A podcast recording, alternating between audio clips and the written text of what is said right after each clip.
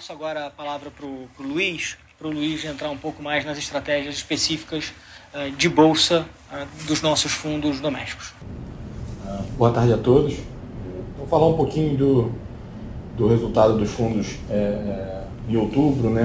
A bolsa é, teve mais um mês positivo, né? o Bovespa subiu 2,36 no mês de outubro e nossos fundos conseguiram ter uma performance muito boa também. o Selection é, entregou um retorno de 3,66 no mês e o long bias 2,99 contra um IPCA mais 6 de 0,61. É, contribuindo para a performance do fundo, é, a gente teve destaques positivos no setor de petróleo, no setor financeiro de forma bem espalhada nos diversos subsegmentos aí dentro do setor financeiro que a gente tem, é, também no setor de saúde e setor de shoppings, foram os principais é, contribuições positivas que o fundo teve.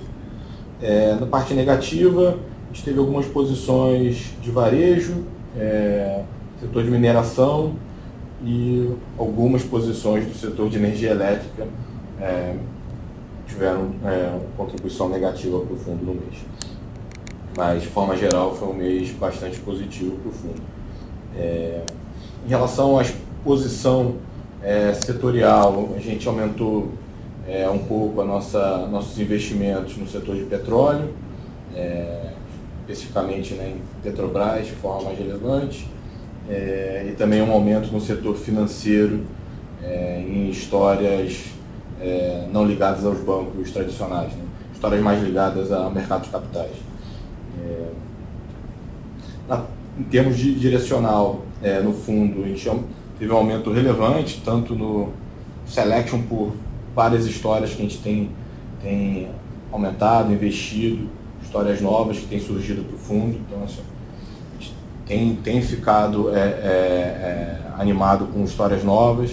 Então, investiu em algumas histórias específicas que hoje ainda está é, ainda estamos é, aumentando para o fundo, então a gente não, não abre muito detalhe ainda dos setores, mas a gente tem ficado mais confiante e isso explica o, o nível de caixa muito baixo que o Selection está tá carregando. É, e de forma mais geral, o long bias também voltou a ter um direcional mais forte, né? nossa exposição comprada à bolsa saiu de 70% que a gente estava no início do, do mês, no né? final do mês passado, para 85% mais ou menos. E a gente aumentou basicamente quando, quando o ruído da guerra comercial diminuiu, né? quando o Trump e a China começaram a sinalizar que estavam próximos desse acordo da, que eles estão chamando de fase 1. É, e para a gente, mais relevante do que o acordo em si foi a sinalização dos dois lados que não fazia mais sentido estar tá escalando a guerra comercial. Então, o cenário externo era o que preocupava um pouco mais a gente nesse ambiente, é, enquanto a gente está muito animado com a economia doméstica né, e com, com as ações no Brasil, é, à medida que o cenário parecia um pouco mais tranquilo lá fora, a gente aproveitou para aumentar a exposição. É, foi bom, né, que teve uma recuperação relevante da Bolsa no, no mês de outubro. É, em relação ao cenário doméstico, como o Marcelo já traçou, a gente tem ficado animado com os sinais de, de recuperação econômica que a gente tem visto. Né? As empresas, os resultados têm começado a ser divulgados agora do terceiro trimestre tem comentado de forma geral de um outubro com a cara melhor, né, um quarto trimestre é, é, com expectativa melhor. É, então, tem empresas de shopping, empresas de varejo, dados de, de produção de veículos também tem, tem sido mais forte é, do que o esperado. Então, a gente acha que tem, vai ter um efeito aí né, do, do da liberação da FGD, FGTS para a parte varejo. Vai ter também um efeito menor do que se esperava, mas é, dado o, a arrecadação da, do leilão de sessão onerosa, mas vai ter um dinheiro sendo irrigado para estados e municípios, né? então também pode ajudar a economia no primeiro TRI. É, então isso tudo deixa a gente é, animado. E falar um pouquinho então de uma posição que a gente aumentou e até um evento recente, na verdade agora de novembro, né, que foi o leilão de sessão onerosa, contar um pouco nossa, nossa percepção do evento e, e, e as implicações para a Petrobras. É, sobre o leilão, de fato, o resultado decepcionou. Né? O, a gente pensa para o governo, né? para o país, se esperava uma arrecadação maior.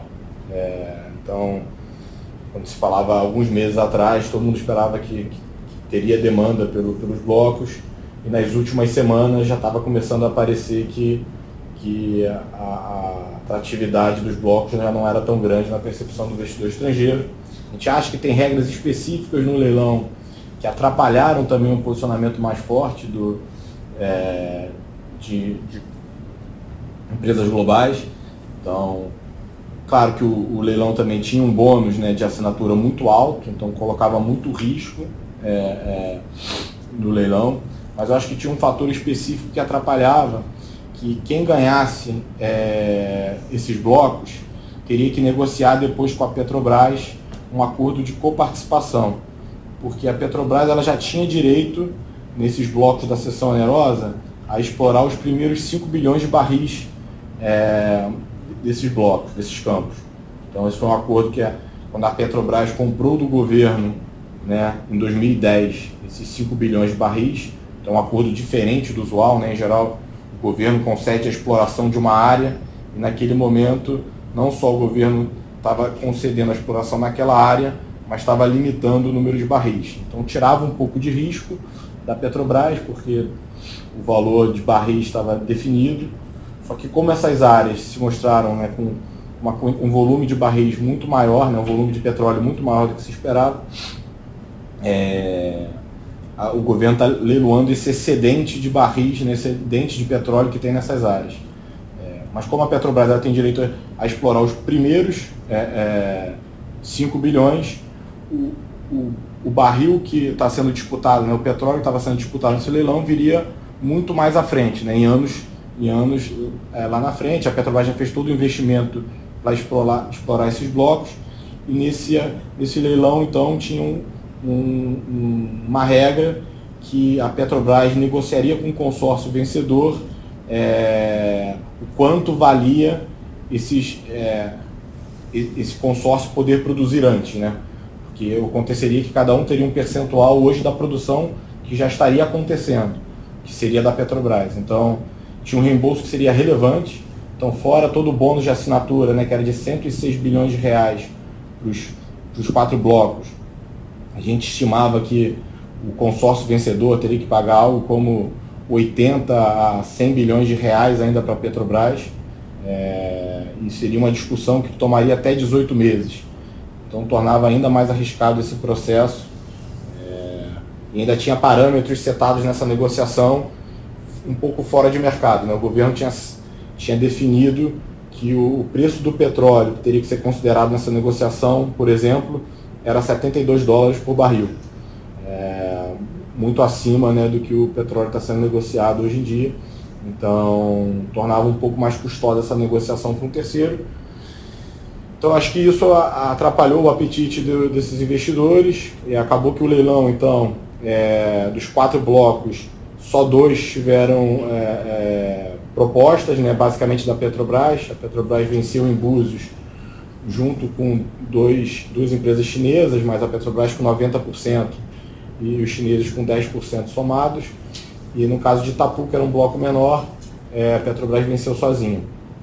É, mas o que a gente acha então relevante, apesar da arrecadação ter sido menor e ter sido uma decepção para o governo, a leitura que o mercado fez no primeiro momento, que tinha sido um mau negócio para a Petrobras, a Petrobras estava sendo é, meio que forçada a atuar para como interesse de governo, a gente discorda. A gente acha que de fato é um campo bastante rentável, apesar do bônus de subscrição alto, é, a gente vê um retorno ainda interessante na, na, nessa no, no preço mínimo que foi ganho o leilão pela Petrobras. É, achava que tinha essa diferença relevante, então o valor percebido pela Petrobras era diferente do que os, o, as empresas estrangeiras é, podiam perceber, dado esse risco que tinha que negociar com a Petrobras, dado o entendimento melhor da Petrobras no campo, dado que a Petrobras é a operadora desses campos.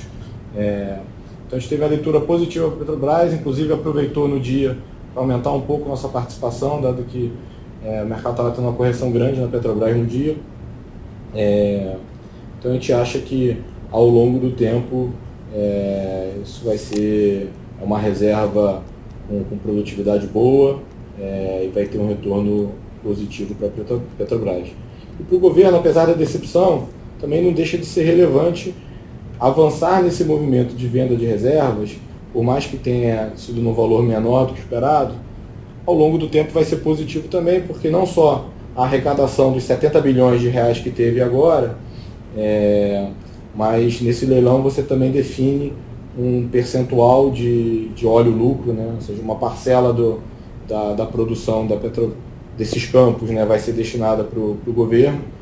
Então, ao longo do tempo também a arrecadação do governo vai aumentar à medida que essas plataformas a, a avançarem na sua produção.